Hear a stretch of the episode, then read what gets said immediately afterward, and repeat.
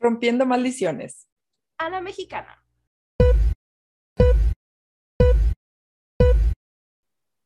Hola, somos Ale. Y Ame. Bienvenido a The Racing Tea. El podcast de la Fórmula 1 donde compartimos opiniones de nuestro deporte favorito. Aunque tengamos que buscar los tecnicismos. En el episodio de hoy vamos a platicar de Checo haciendo historia, el magno evento de Tequila Patrón y los insights que nos dio Chacho López en este evento, así que quédate hasta el final para que no te pierdas de nada. Empecemos con mi frase favorita de este podcast. Este es mi circuito favorito. Ah, pero este sí. Este sí es mi circuito favorito. Este de verdad que sí es de mis circuitos favoritos. Y es que, a ver, antes de que Mónaco llegara, yo vi mucho contenido por ahí de odio hacia esta pista y yo así de, a ver, a mi principado no me lo tocas, ¿eh? sí, yo vi, vi en muchas entrevistas que le preguntaban a todo el mundo, de que desde a todos los pilotos, a todos los directores de equipos, a cualquier persona que vayan por la calle, de que si debía permanecer buena con el calendario. Y, o sea, se sabe que no es el circuito con más acción en la pista. Se, se sabe, no hay tantos rebases. Y también se sabe que a mí me encanta ver la acción en la pista. O sea, uno creería que a mí no me gusta, pero un poquito de respeto, ¿no? A la historia. Yo soy team conservador que vota que sí se quede, obviamente, este circuito. Tiene que estar porque si se va, deja de ser Fórmula 1 para mí. Ya sé que llevo como dos temporadas viéndolo, pero tiene que pasar Mónaco. 100%. Y Es que, mira, yo estoy, yo estoy muy de acuerdo contigo. Eh, eh, no lo pudiste haber dicho mejor de que si se va a Mónaco ya no hay Fórmula 1. Y eso sí es cierto. A ver, la primera vez que tú hiciste también este, este podcast en el piloto, en el capítulo piloto, tú dijiste que tú asociabas la Fórmula 1 con la foto del casino atrás y el cochecito Malboro. Eso es Mónaco. Y eso es Fórmula 1. Y tú pones Fórmula 1 en Google y lo primero que te sale es Mónaco. Entonces, perdón, pero no se puede ir del calendario. Gracias. Ok. También por ahí. y se sabe que eh, yo soy la persona más soccer por la historia. Entonces, también por ahí vi mucha mala información y mira, tripas retorcidas, así como, mm, ¿por qué? Mis A me molesta. esto? Eh, pero aquí no solo se critica, también se enseña. Entonces, ah, ya ahora que ya me desahogué, que ya dije cómo están mis tripas y demás, eh, vamos a platicar de datos fidedignos de esta pista, investigados y plasmados en muchos libros de la historia. Um, la pista que conocemos eh, hoy por hoy fue diseñada por el presidente del Automóvil Club de Mónaco, Anthony Nogues, que por cierto tiene una curva a su nombre. Digo, diseñó el circuito. Más le salía poner una curva a su nombre, ¿no? Eh, pero mínimo. ¿Te imaginas o sea, ahora voy a debrayar tantito, ahorita regreso a la historia. ¿Te imaginas que hubiera una curva que se llamara The Racing Tea? Ay, en forma de, en forma de taza. o como, como la curva Aqua Minerale de que Ay, me The Racing Tea. The Racing Tea. Y están llegando a la salida de The Racing Tea. Ay, me encanta. Acepto. Ay, ya. Acepto. ¿Dónde firmo? ¿Dónde firmo? ¿Dónde compro mi curva? Pero bueno, a ver, regresando a la realidad. Este circuito se terminó de construir en 1920. sí me creo, sí, sí soy capaz. ¿Cómo puedo dar un depósito para comprar una curva? Hoy en la noche en tu insomnio. Sí, soy así. En mi insomnio, lo que voy a comprar hoy va a ser una curva en Fórmula 1. Y aparte en Mónaco. ¿Por qué no? Porque ese es mi circuito. Eh, pero ya, a ver, regresando a la historia, este circuito se terminó de construir en 1920 y se corrió por primera vez en 1929. Eh, aquí todavía el campeonato como tal de Fórmula 1, como lo conocemos, todavía no está consolidado, o sea, todavía no estaba aceptado por la FIA, por lo que entiendo las pequeñas confusiones que pudieran haber con las personas que malinformaron sobre el inicio de Mónaco. Pero el primer ganador eh, de Fórmula 1 en Mónaco fue William Grover Williams, eso es un trabalengua su nombre, en un Bugatti 35. Entonces, él es el primer ganador de la historia en Mónaco, para que no se me vayan, vayan confundiendo. Y ya por primera vez se corrió en 1950, pero ya siendo parte del campeonato de Fórmula 1. que es cuando se consolidó como lo que ahora conocemos como campeonato, ya con los estándares de la FIA. No se me vayan a confundir, nace en 1929. De hecho, 1920 porque fue cuando se terminó de construir, pero bueno, de 9 años a 30 sí hay una gran diferencia. Sí. Yo solo... Ay, yo reprobando el examen de historia. Así, dale, después de este capítulo vas a tener examen. ¿eh? Este, no, pero sí quería aclarar eso porque sí vi por ahí mucha mala información y de medios importantes que, que tú dices, oye, oye, eres un medio consolidado invitado a la Fórmula 1 y tú dando mala información. No, no, no, no, no. Aquí como se debe. Eh, ahora, otro dato importante antes de regresar a nuestra época y hablar de todo lo que sucedió el fin de semana pasado, em, es que este circuito es de los pocos circuitos que mantienen su trazado original. Entonces, también se entiende un poco el por qué los coches de ahorita son un poquito más difíciles de manejar en este circuito, porque obviamente este circuito está diseñado a los coches de 1920. Y que eran, son calles, o sea, son calles de una ciudad. Exacto. Entonces, a ver, viéndolo desde una perspectiva mundana y cultura pop, ponle que Mónaco es Jennifer Aniston y todos los demás circuitos que no han, que han sido como mejorados y demás eh, son Courtney Cox. Ay, ¿por qué? A ver. O sea. O sea, Mónaco sí ha tenido dos que tres así arreglitos, pero pues arreglitos que casi ni se notan.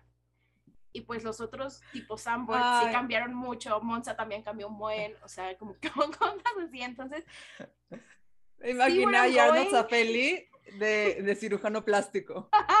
Así de que, permíteme, le voy a poner un poco de, de Botox a este circuito. Ajá. Ay, no en Nip así, ok. Ajá, la, la, fan de Friends eh, dentro de mí está feliz con esa referencia. Perfecto. Em, Podemos entonces volver a... Volvamos. Al... Al presente. A hoy, al 2022. Viajemos. Para empezar, todo el fin de semana la transmisión, yo quiero decir que la noté un poco ah, diferente. Es una forma de decirlo. Estaba, había partes borrosas, como que no llegaba bien la señal o partes cortadas, en, o sea, no fue mucho, pero suficiente para darte cuenta, ¿no? Que hay algo raro pasando. Y si tú también quieres saber por qué sucede esto, porque no es la transmisión casi perfecta que vemos casi todos los demás fines de semana de carrera, pues nuestro amigo Clem Montgomery, a quien tuvimos el gusto y honor de entrevistar el año pasado, nos contó por qué Mónaco es diferente. El año pasado estábamos bastante enfocados en la stroleada uh. y esto se debe a que comparten la responsabilidad de elegir que se está transmitiendo. Normalmente es Klim y su equipo, los jefes de jefes, y Mónaco es el único circuito en el que ese fin de semana comparten esta responsabilidad con alguien más. La transmisión estuvo mala, ahí sí, o sea, pero también siento que va de la mano de cierto club y ciertos estándares, eh, también va de la mano como de la historia. Entonces, fue pésima la, la, transmisión. O sea, sí, si hay algún cambio que se debe hacer en Mónaco, es la transmisión, por favor. Porque, a ver, a todos nos encantan esas, esas tomas de las llantas súper cerca de la valla. Me queda claro, o sea, es de mis tomas favoritas. Pero no cuando Mick está teniendo un accidente. O sea, no cuando ya anunciaron que Mick tuvo un accidente y que estuvo fuerte y no lo enfocan. Y tú así de, ¿y está bien? O sea, se tardaron tres minutos en decirme que Mick estaba bien. Y se sabe que a mí me da ansiedad este tipo de cosas y este tipo de accidentes. Entonces, imagínate cómo estaba la mamá. Así de, mm". Ay, la boca. No, y, y, también lo noté en los comentaristas porque siguen lo que les están presentando a todos en las pantallas y sale ahorita y dice, ay, Amelia está ahí sentada. Y luego salgo yo, ah, y luego está ahí Ale, y luego sale una toma de mi perro. Y, el perro, ni saben qué está haciendo el perro, pero tienen que hablar de eso porque ya se los pusieron y luego les cambian la toma y es de que, ay, aquí está Gasly peleando. No, no es Gasly, y ya les cambiaron la toma, como que sí, estaban, a mí me daba cosita por ellos. hay áreas de oportunidad en las que se pueden retomar eh, más en la transmisión de Mónaco, porque aparte siento que vuelvo a lo mismo de nuestro capítulo de Miami. O sea, es muy diferente estar en una carrera a estar viéndola. Entonces, nosotros como espectadores queremos ver los pocos rebases que hay en este, en este circuito. Queremos ver un poquito más de la estrategia y demás, y que los, los comentaristas tengan también material para explicarnos a nosotros. Entonces, si no se lo dan, pues no hay forma de que nosotros podamos disfrutar Mónaco. Y entonces es ahí donde entro como en simpatía con las personas que dicen, güey, Mónaco es súper aburrido. Pues sí, chances sí es aburrido porque la transmisión está haciendo mal. Pero si mm. estuvieras en Mónaco, mira, fiestón como todos los que se pusieron después. Ajá, no creo que te quejes si estuvieras en Mónaco. No creo. Entonces, pero bueno, otro dato curioso, y prometo que ya pronto nos vamos a la carrera per se, eh, los equipos prepararon sus suspensiones especialmente para esta carrera y específicamente para la curva del Hotel Fairmont Hairpin, eh, que es la curva más angosta que existe en el calendario de Fórmula 1. Como a mí me gusta llamarla la pera de Mónaco. 100%. es, es, la pera, solo es que la pera. Un poco más reducida de que versión región 1. Ajá, exacto, pero sí es la pera, tienes toda la razón. Y cabe mencionar también que la pista fue repavimentada, o sea, recordemos que el asfalto de las carreras en calle no es el mismo asfalto de un autódromo y Mónaco se debe preparar este, para el Gran Premio, donde sus coladeras deben ser soldadas porque pasan y pues pueden volar. Eh, eh, las calles repavimentadas para pues, poder sopesar como el peso y la velocidad de los coches. Entonces, todo esto también influye en el rendimiento de los coches, porque había partes así como patchwork, que se veía un asfalto más fresco y el otro ya como más viejito. Entonces, esto también influye, Fren. Y se quejaron algunos pilotos. Sí, de que se sentía como todavía nuevo. La diferencia. Y ya, ahora sí, mi último dato, lo prometo, eh, sabía que esta pista tuvo más de 650 Marshalls. O sea, mm. y ya cuando le pones mucha atención a la carrera, tú ves Marshalls, o sea, como Oxos, literal, en cada esquina. Entonces, me pareció un dato muy, muy curioso y muy interesante que compartir con ustedes. Entonces, lo escucharon primero en The Racing. No, no lo había pensado, ¿eh? Pero sí, y siempre están como en grupos de muchos. Normalmente están como en grupos chiquitos en algún punto del circuito, pero ahí estaban como... Ah. como de 10 cada uno y normalmente son grupos de 4, 5, o sea, la mitad pero aquí sí se veía em, el ejército naranja a todo lo que daba. Entonces, muy bien ahí. Eh, quiero mencionar que de los cascos de los pilotos, el de Luis fue mi favorito, aunque en qué momento se cambiaba de cascos no lo supe, pero eh, para que quede claro, el violetita fue mi favorito. Oh, violetita. Se cambió, se cambió de casco en la bandera roja de Mick y, o sea, que yo sepa, es el primer piloto que veo que empieza una carrera con un casco, termina con otro. Mm, se me hace muy cool, muy Luis, irreverente. Eh, este, pero se lo cambió porque empezó obviamente con el visor de lluvia y después pues ya no había lluvia, entonces necesitaba el, el normalito, el de, el de calle, el de diario, y además un poco tintado porque ya era tarde, la carrera se acabó casi a las 6 pm de Mónaco, entonces ya necesitaba como nuevos ojitos. Una mayor protección, ok. Pero nos, estamos adelantando mucho y ni hemos empezado a hablar de, ah, ya sé, ya sé. Vamos a lo bueno. Perdón, perdón. A ver. No es regaño. No, no es regaño, yo lo sé, pero a ver. ¡Ay, qué emoción! Em, prácticas, lo único que tengo que decir es que Charles, Checo, Carlos, o sea, felicidad máxima. Después, prácticas, dos. Aquí yo quiero hablar de algo más controversial contigo. Eh, hablemos de Danny Rick. Ay, eh, lo traigo atravesado. Con todo lo que está pasando, lo, ya ni quiero saber de él, pero sí me molestó, sí me molestó esa, eso, eso que pasó en esa práctica. o sea, fue...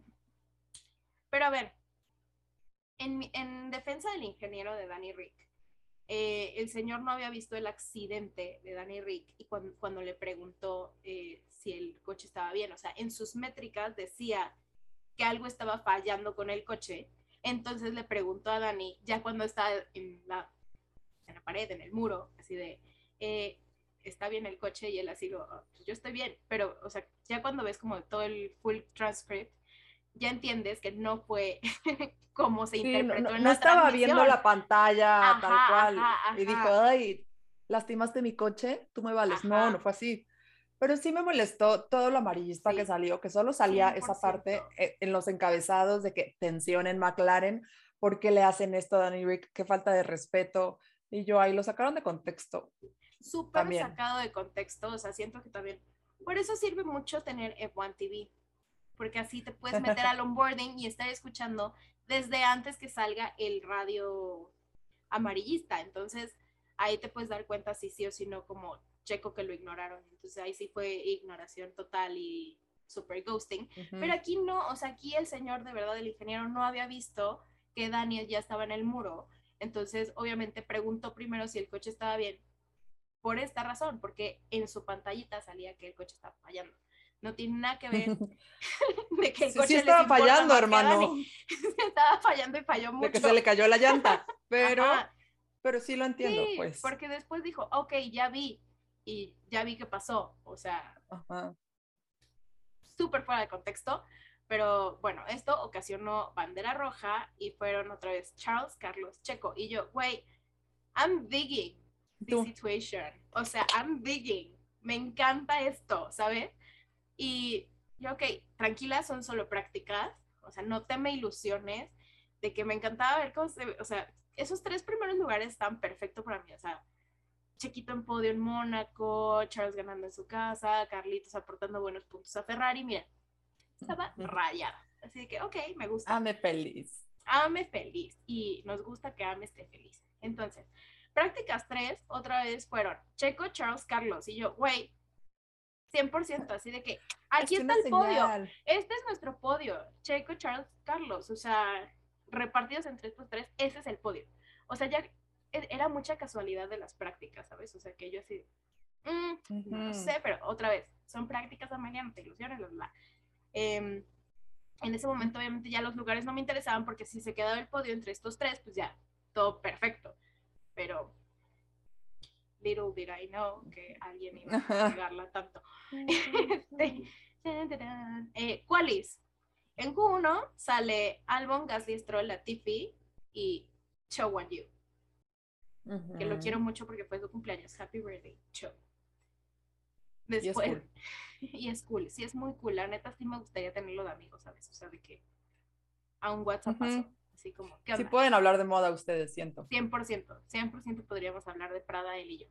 Este, pero bueno, Q2 salió Tsunoda, Botas Magnussen, Richardo y Schumacher. ¿Ves? Ese, Ujú. ese Richardo ya, da. Estoy a dos de yo así, correrlo de mira. McLaren. Ajá. Mira, yo te voy a correr porque me estás Sí. dando. Mm, Si no lo sé, tu tío Zach, voy yo y lo corro. Pero bueno, sigamos. Q3. El, el embotellamiento, que nadie sabía que iba a ser el podio. Eh, y, en el, y en orden, igual de que Chiquito va contra la pared, o sea, últimos minutos. Chiquito Ajá. contra la pared. Carlos ve muy tarde la bandera amarilla que causó Chiquito y llega y le choca. Y pues al final llega Verstappen, que estaba en Hot Lap, y llega, no choca, pero ah, como mienta madres. Y yo no sé quién dice que no hay acción en Mónaco. O sea, yo tampoco, o sea, cuando estaba estas viendo cosas. eso y yo, mm, ¿seguros que quieren cancelar Mónaco? Y luego, o sea, ya viendo el outcome de la carrera, o sea, quiero, quiero empezar a ver eh, que se retracten en sus redes sociales porque yo no sé, yo no sé, pero bueno, eh, Ujú. aquí me hubiese chica gustado eh, tener más datos como los que tienen los equipos en su telemetría, porque Checo está en la contienda de Paul, o sea, por ejemplo, Carlos y Max no estaban tanto en la telemetría que nosotros tenemos de los tres sectores, se sabe que ellos tienen así de que mini sectores, entonces ellos tenían más datos, pero Chiquito sí estaba en la contienda por Paul, pero pues, o sea, llegó a la mitad de- del sector 2, entonces como que no se vio tanto si, Sí. si la iba a lograr o no. Por eso me hubiera encantado como tener más datos de esta, de esta curvita de Portier, porque pues fue un infortunio lo que sucedió. O sea, imagínate esa, ese gran, eh, esa gran pelea por la pole position de Charles y Checo y mi corazón. O sea, güey. Ay. no, de- sería demasiado, demasiado estrés para ti. Entonces, Lo por fue. eso no sucedió. Ok, está bien. Su- supieron. Es que, o sea, yo en muy amor de tres. Es una mala relación. tu, tu, tu, tu, tu. Pero bueno, ya podemos ir a la carrera si quieren. eh, Ujú. esos fueron mis comentarios de las cuales. Eh, carrera, yo, a ver, aquí antes que nada, quiero agradecer a Tequila Patrón por invitarnos a convivir con ellos y con Chacho López. Se emociona otra vez. Eh, de verdad, es que creo que conocer a Chacha fue lo mejor de mi vida. O sea, obviamente después de conocer a Chiquito Bebé y a Toto, pero de que yo así en el evento post carrera de que, güey, está Chacha aquí, ¿sabes? Uh, y Sí, estamos así. "Ugh, ahí está, ya se paró. ajá, así de, Ajá. "Oh, ahí está, ahí está. Pero bueno, eh, este evento fue un evento post carrera en donde volvimos a ver la carrera de Mónaco, porque obviamente la carrera fue muy temprano, entre comillas, por toda la lluvia y los retrasos que, que hubo, pero este fue un evento post carrera en donde Chacho nos dio un análisis de, de toda la carrera y yo así de, güey, es un genio, o sea...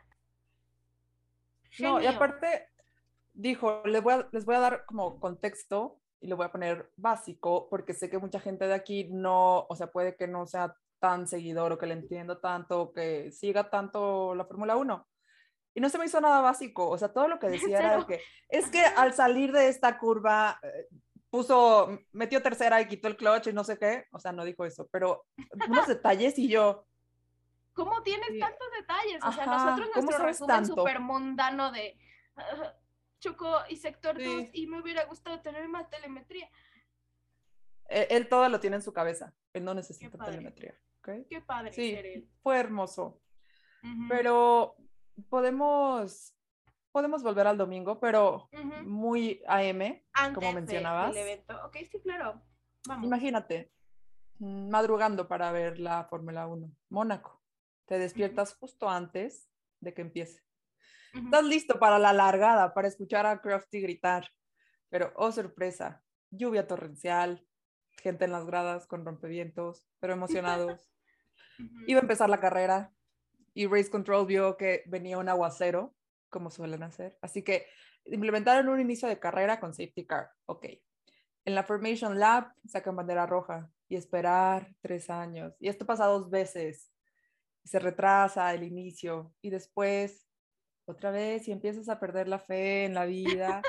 Y pues bienvenida a mi mañana del domingo de Mónaco. Yo sentía que nos iban a aplicar un SPA 2.0. Yo estaba así de que no me la cancelen, no me la cancelen, no me la cancelen, no salgan con el safety car. O sea, yo estaba, no, no, Sí. no puedo vivir esto dos veces en mi vida. Pero algunos minutos de espera, 45, por fin empieza la carrera, pero sí detrás de un safety car porque pues la seguridad es primero, ¿verdad? No iban a ponerse a arrancar de ahí, que muchos se quejaron después, pilotos y, eh, y directores de equipos, de que pudieron haber empezado fácilmente desde el minuto que tenían planeado comenzar, porque el nivel de lluvia fue itinerante Ujú. y así fue, aunque empezaron una hora y cinco minutos después, siguió siendo lluvia itinerante, entonces no hubiera cambiado mucho, pero, pero bueno, la seguridad es primero. Mira, yo ya aprendí a que yo no trabajo ahí. Entonces, aunque de mis opiniones, pues, ¿qué te digo? A mí me, No, yo, yo no como los pilotos y como, y como los directores de equipo, o sea, sí, era lo mismo para que te esperas una hora, pero bueno, al final Ah, y aparte.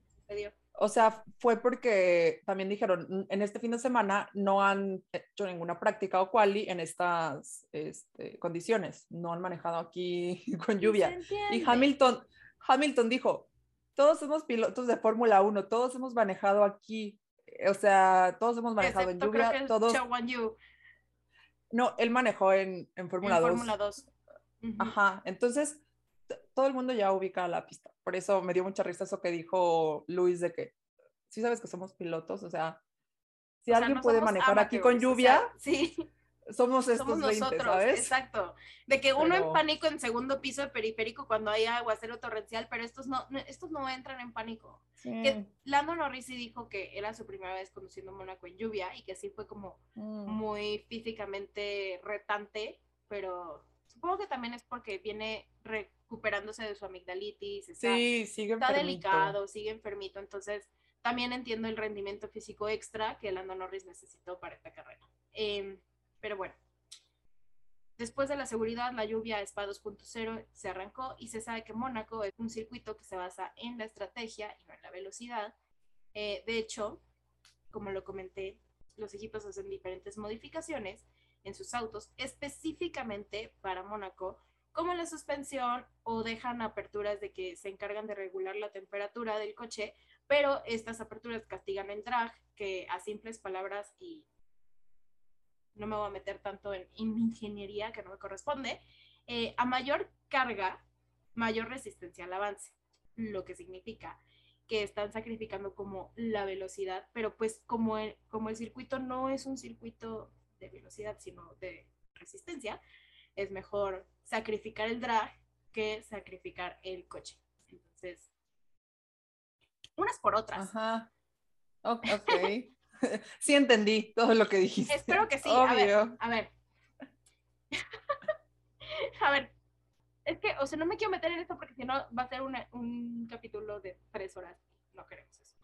Em, pero el punto es que en circuitos rápidos como el Templo de la, de la Velocidad, que es Monza. Eh, los equipos utilizan eh, alerones más Monza. Ah, los equipos utilizan alerones más planos y chiquitos para priorizar la velocidad. Sin embargo, en Mónaco lo que hacen, al ser el circuito más lento del calendario, este castigo realmente no importa. Entonces la prioridad siempre va a ser mantener como el auto con vida y su temperatura regulada. Entonces hacen pequeños cambios en ciertas como alitas que tiene el coche para que se. No quieran ir más rápido. Exacto. O sea, en la curva así, pues ni puedes. Ajá, ni puedes. Entonces, eso, eso es lo que hacen para Mónaco. Y antes de llegar a la parte Red Bull versus Ferrari, que yo sé que es por eso que nos estás escuchando, em, quiero hablar de los pequeños incidentitos que sucedieron. A ver, la Tiffy de frente en la curva de hairpin, ¡pum! Y yo, ay, Latifi, otra vez. Pero de que hasta los comentaristas dijeron otra vez. Y yo, Ajá, no ha empezado la carrera, hermano. o, sea, o sea, te toca salir como vuelta 50, 60 para meterle sazón de que sacar un safety car o algo así, no, antes de empezar. Sí, no, hermano, o sea, no.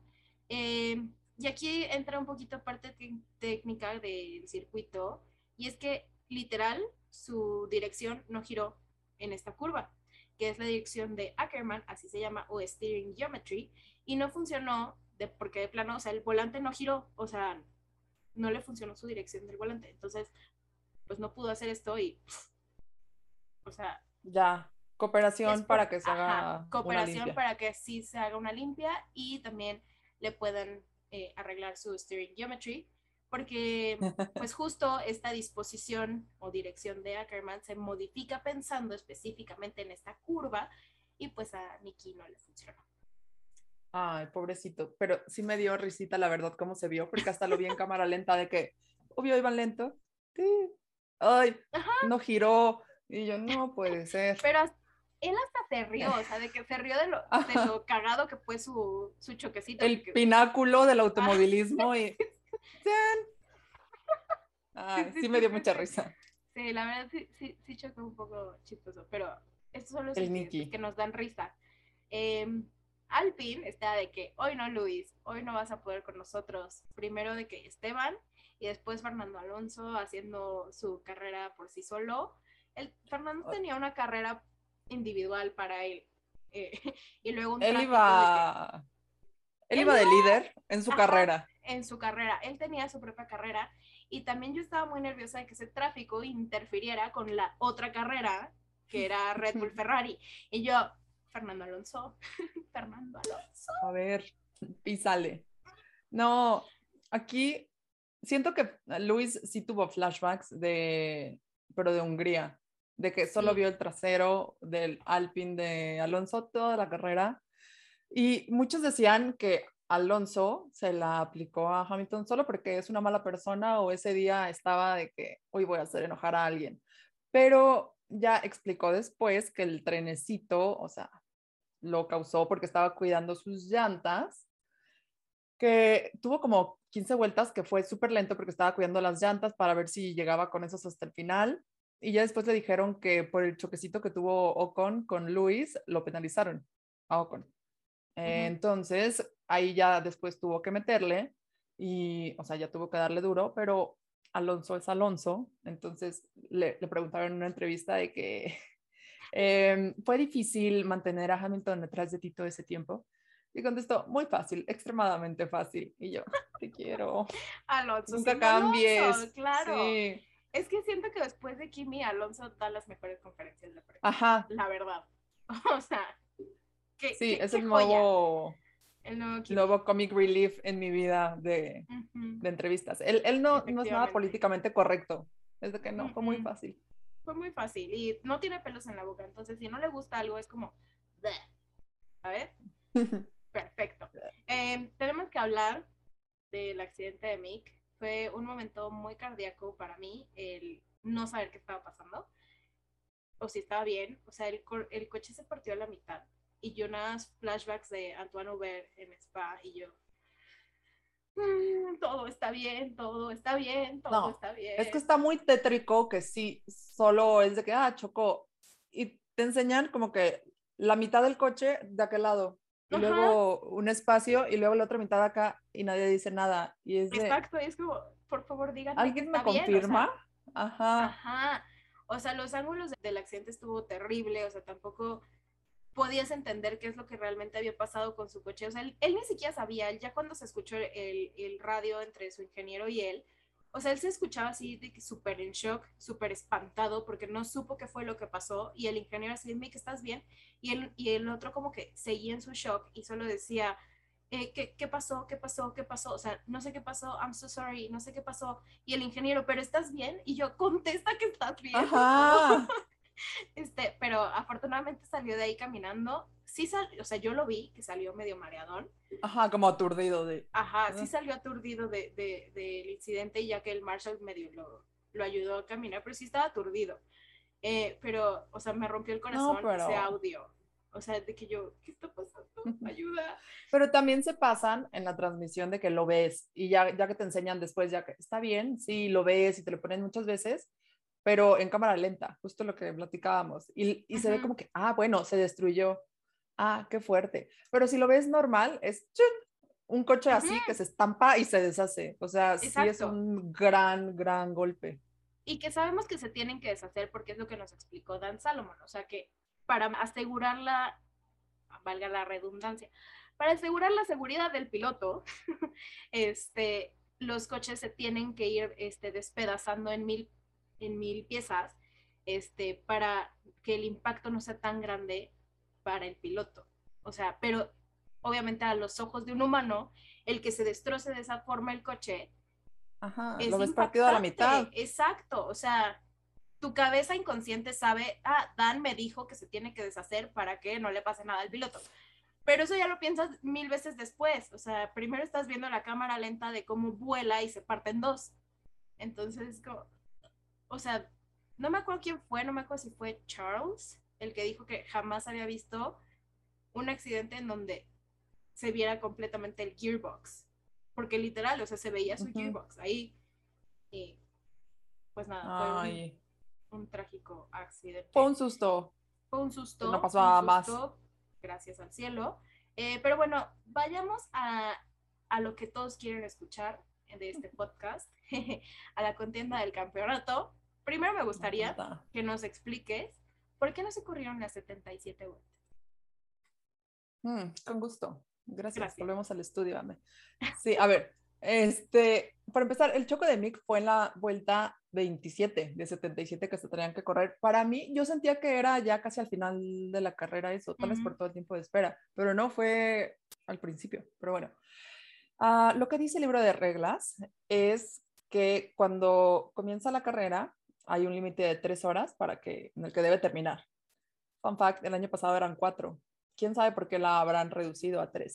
Pero bueno, el tiempo corrido realmente es de máximo dos horas, o sea, que si empieza y hay bandera roja y luego verde y luego roja, verde, roja, verde, el tiempo que corren son dos horas, no pueden correr más. Esto deja la hora de colchón para ese tipo de banderas rojas por choques, por lluvia, por lo que sea. Y por los incidentes de este gran premio, pues se nos acabó el tiempo de carrera eh, por eso al final, en lugar de ir descontando, o sea, contando la vuelta en la que íbamos de 77, se puso una cuenta regresiva para llegar a ese límite de dos horas, porque 77 vueltas no se iban a lograr en ese time frame. Al final se corrieron 64. Ok. Muchas gracias por toda esta explicación. O sea, yo sé que a ti te gusta decirla.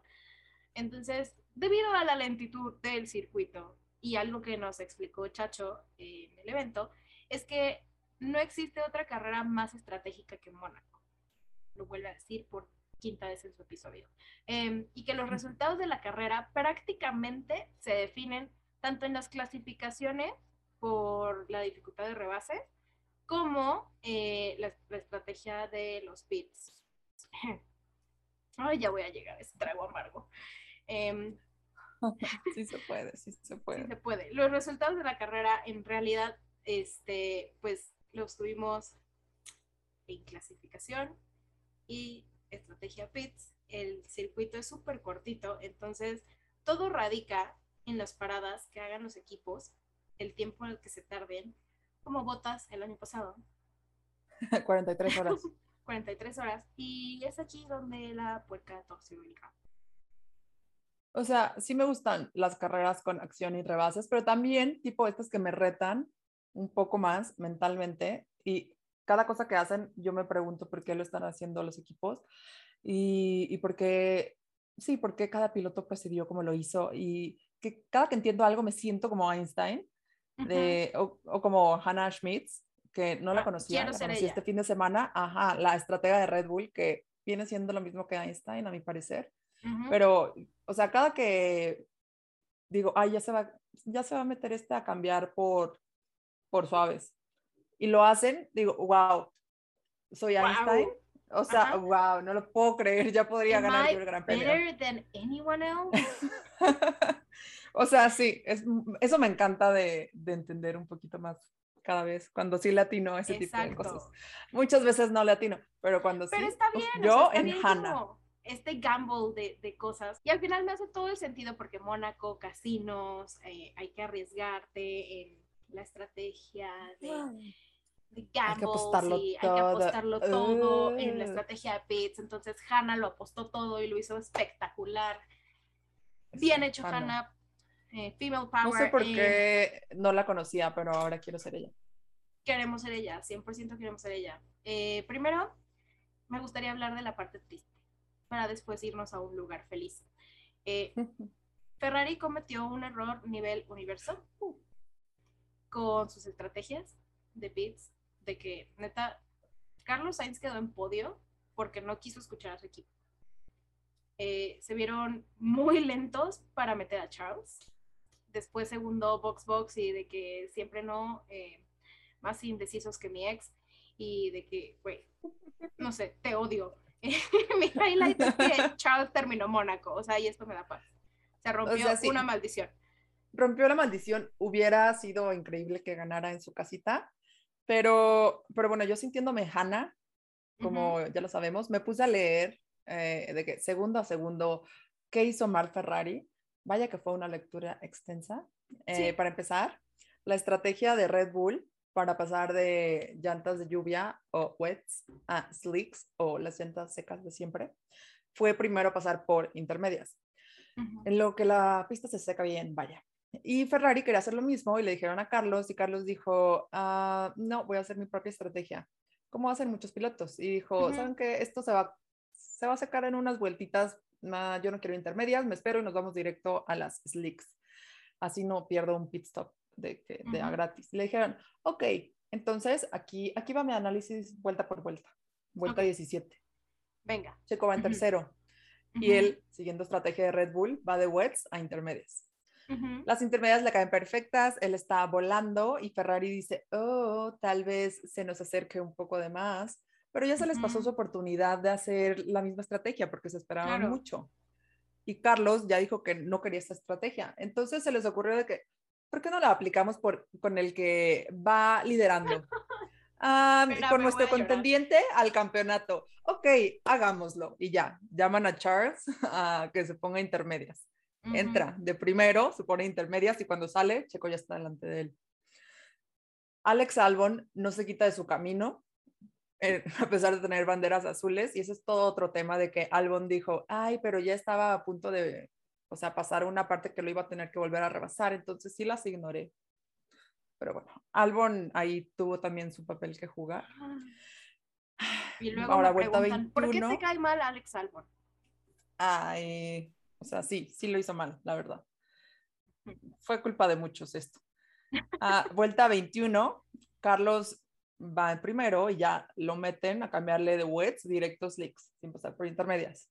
Y ahí le dicen a Charles que se meta para ponerle slicks también, de que cuatro, tres, cuatro vueltas después de que había pasado por pits. Pero bueno, para empezar llega Pitts y siguen cambiándole las llantitas a Carlos.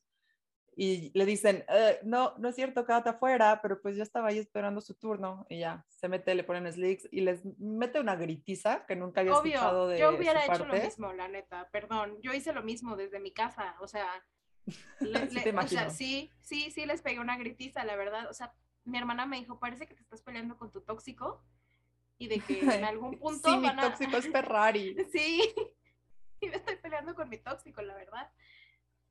Nadie sea- tiene que saber que es un equipo.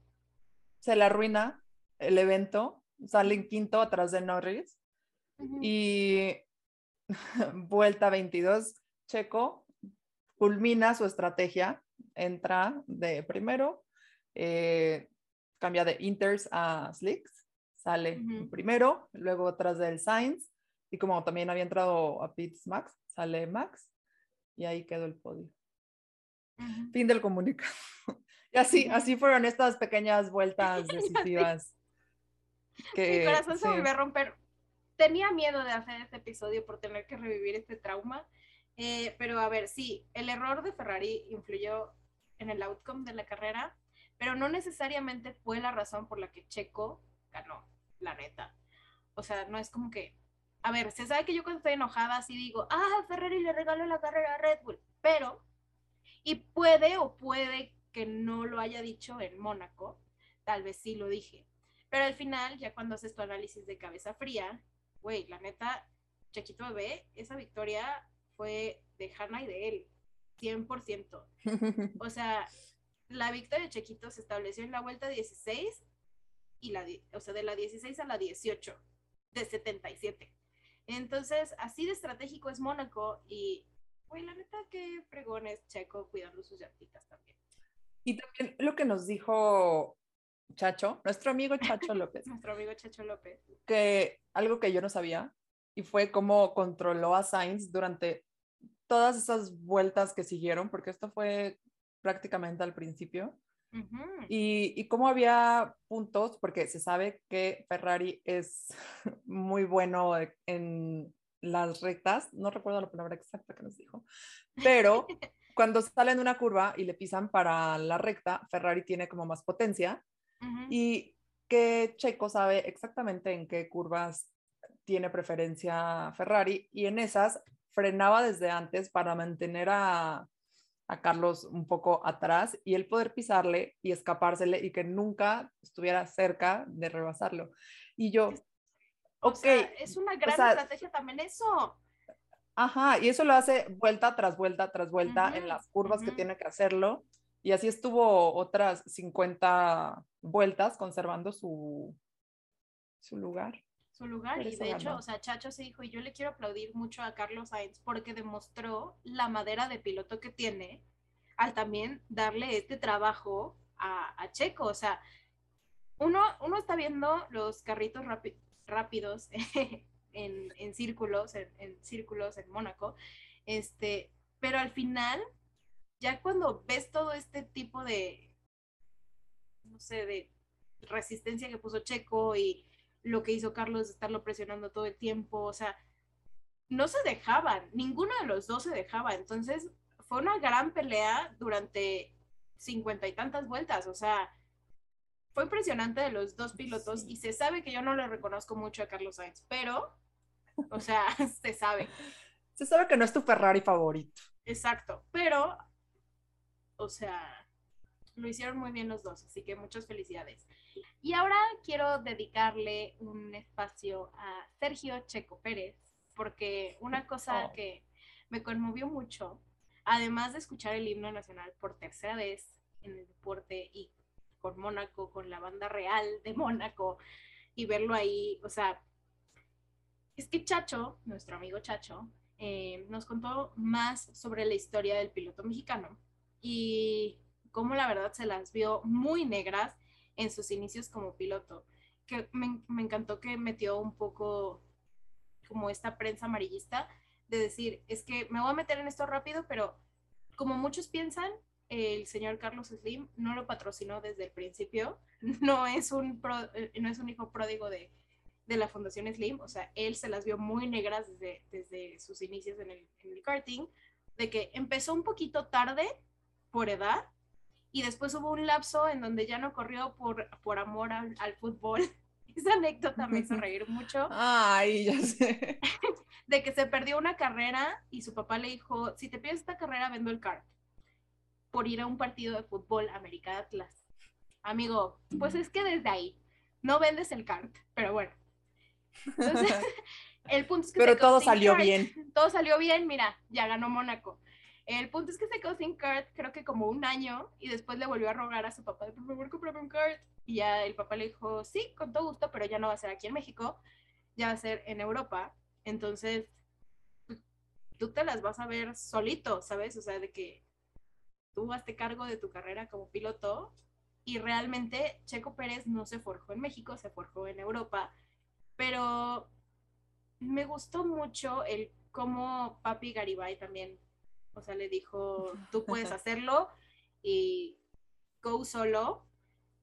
Y a ver, Checo se quedaba en los autódromos en donde estaba, ah, o sea, haciendo sus carreras en kartings. Eh, el pago para Checo era, eh, él hacía buenas carreras y a cambio él limpiaba el autódromo, eh, no sé, barría, atendía a los, a los asistentes, limpiaba llantas y yo así de, qué bonito, es como una historia de película, güey. O sea, Checo, si quieres nosotras te producimos tu película. La historia de Checo Pérez. Sí, fue muy bonito que contó de que el papá lo mandó primero a entrenarse a Estados Unidos y dijo, pero no te vas a ir de vacaciones, no te vas todo pagado, no, mira, le vas a, le vas a echar ganas y que él acomodaba las cosas en los autódromos, así de que en los garajes de, de donde se quedaba y literal ahí vivía ahí todo el tiempo para poder correr. De Exacto. día corría, de noche trabajaba. Sí, vivo para este tipo de historias, la verdad. O sea, y después también ver a Chacho conmoverse por la victoria de Checo fue así como, es que Chacho soy yo. Y de hecho, ya cuando vi la, la transmisión para hacer este, este capítulo, la vi en español. Y se escucha Chacho también así de que cuando está ganando Checo, se escucha con la vocecita, ya sabes, cortada y yo voy a volver a llorar, maldita sea. pero, pero, o sea, fue muy lindo. La verdad es que a pesar de que Ferrari la cajeteó y en Instagram nos preguntaron si modificarían posiciones en el podio o así está perfecto. Yo creo que no está perfecto, yo creo que ahí falta Charles, entonces la única posición que cambiaría es la tercera porque me gustó mucho la victoria de Checo. Carlos Sainz está bien en segundo. Mira, si hubiera sido Charles, también hubiera estado muy feliz, más feliz de hecho, eh, pero Checo Carlos Charles me hubiera gustado más que Checo Carlos Max. Entonces, esa es la modificación que yo haría. Eh, y ahora también Checo puede ir por la triple corona, que ya dijo que no quiere ir por ella, pero no sé, Checo, piénsalo, estaría padre que fueras el primer mexicano. O sea, solo, solo La triple corona, para hacerlo rápido, es un título no oficial que se le otorga a los pilotos que ganan el Gran Premio de Mónaco o el Campeonato Pilotos, eh, las 500 millas de Indianápolis y las 24 horas de Le Mans.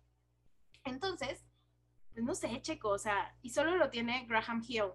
Entonces, podría ser el primer mexicano en tener la triple corona.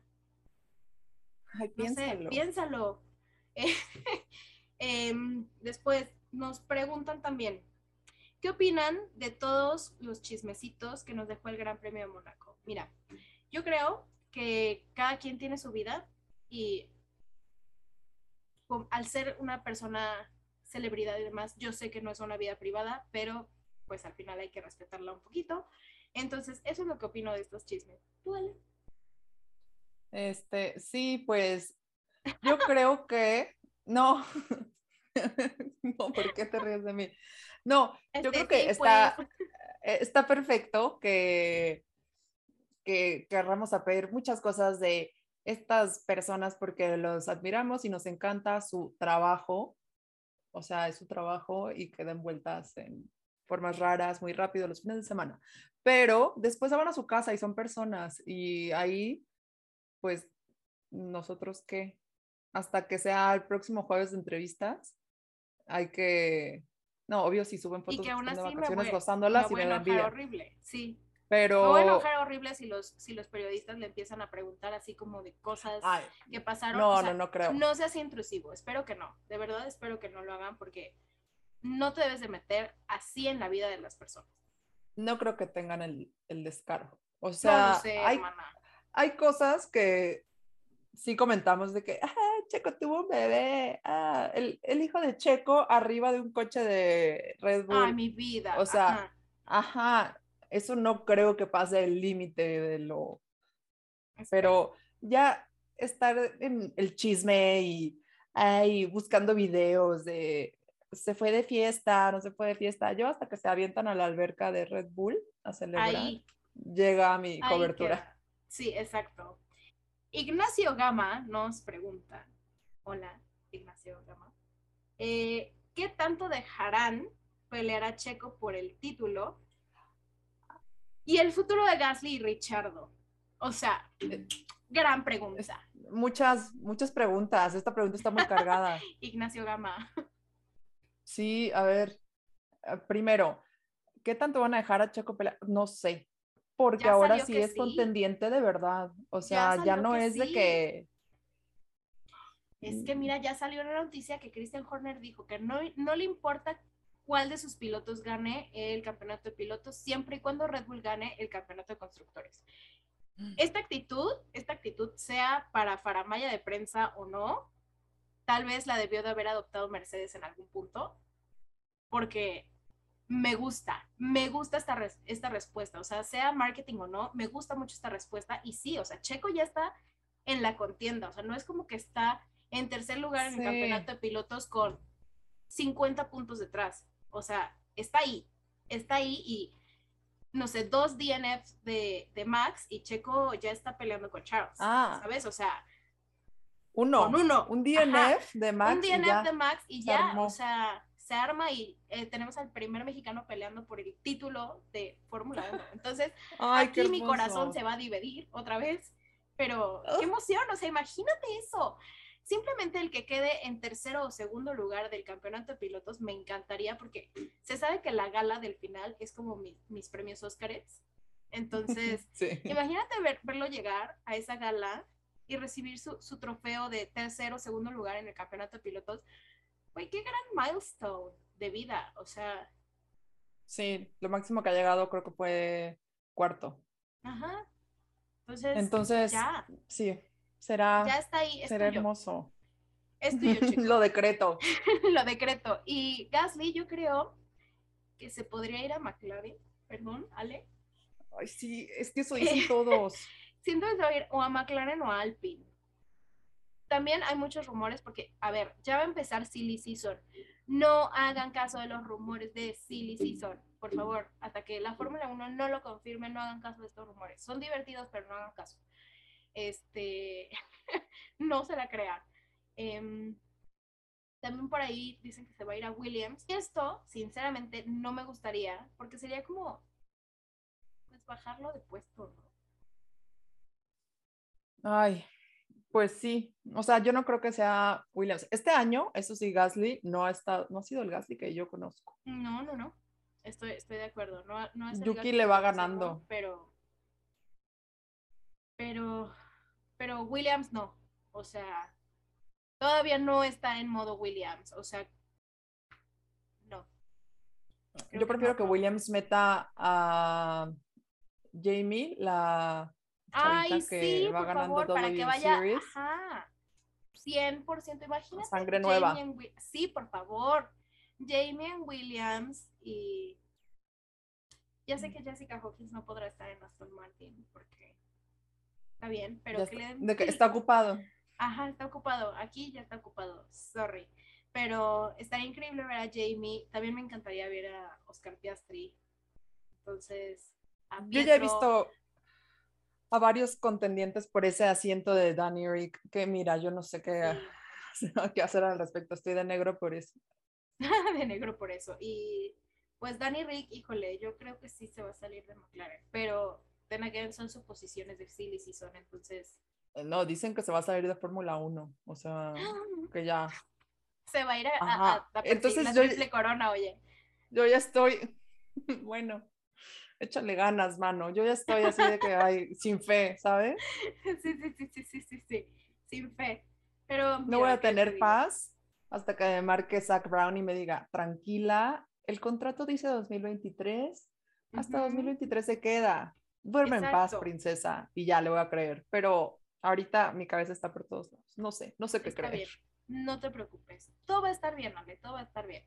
Aparte, lo que me gusta es que obviamente no vas a dejar de ver la Fórmula 1 si Danny Rick se sale. Entonces, eso, eso está muy bien. Que Danny Rick se va a indicar y ha- hago un podcast sí, sí, sí, de indicar. indicar. Así sabes que, Ave, eh, ya, no, ya no me gusta la Fórmula 1. eh, ¿Crees que podemos Ajá. hablar de IndyCar? Gracias. No. Ay. Pero bueno, a ver. em, ya para concluir, me hubiera encantado ver a Leclerc. Estas son mis conclusiones, ¿ok? Pero ver a Checo ahí arriba y escuchar el himno y después saber un poco más de sus inicios, eh, el ver cómo Chacho se conmovió, cómo me conmoví yo. Entonces, qué orgullo estar viviendo todo esto, o sea, porque en algún punto vamos a poder decir, güey, yo vi la primer victoria de Checo Pérez en Mónaco. Y así, qué bonito. No voy a tener nietos, porque no sé si voy a tener hijos, pero, A alguien le voy a contar. pero le voy a, co- a alguien le voy a contar en mis cruceros de retiro que yo vi eh, la primera victoria de Checo Pérez en Mónaco. Em, se convierte en el primer mexicano en la historia en obtener la victoria en este circuito y el quinto latinoamericano en hacerlo. Entonces, güey. Sí, la neta, qué bueno que festejaste, Checo. Yo también lo hubiera hecho. Sí. Eh, además de que oficialmente se convierte en el piloto mexicano más exitoso de todos los tiempos, superando a los hermanos Rodríguez.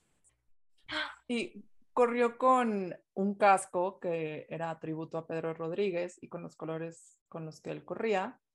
Y después dijo que seguro está, está viéndolo desde arriba, orgulloso de lo que han logrado. Ya. Aparte el casco tenía Denle cuatro una porque curva Checo Pérez en el autódromo, hermano Rodríguez, ya. La Ay, necesita. sí. El Foro Sí. Sol que sea Foro Checo Pérez. Ay, ya, Ay, me urge. necesita, necesita una curva en el autódromo Rodríguez, ya, así. Pero como van. Qué padre. En Qué vida, padre, ¿sabes? En vida, sí, imagínate. De que Checo Pérez está pasando la curva Checo Pérez. ¡Wow! ¡Qué emoción! ¡Ah! Este, Pero si te gustó este capítulo, no olvides suscribirte y activar las notificaciones para que no te pierdas de nada. Recuerda que también puedes ver este episodio y más contenido exclusivo en YouTube, como el Friday TV. Síguenos también en Instagram y TikTok para más contenido y seguir aprendiendo juntos de la Fórmula 1. y dinos tus dudas, comentarios y predicciones para platicarlos en los siguientes episodios. And that's the tea. Ah, ¿verdad?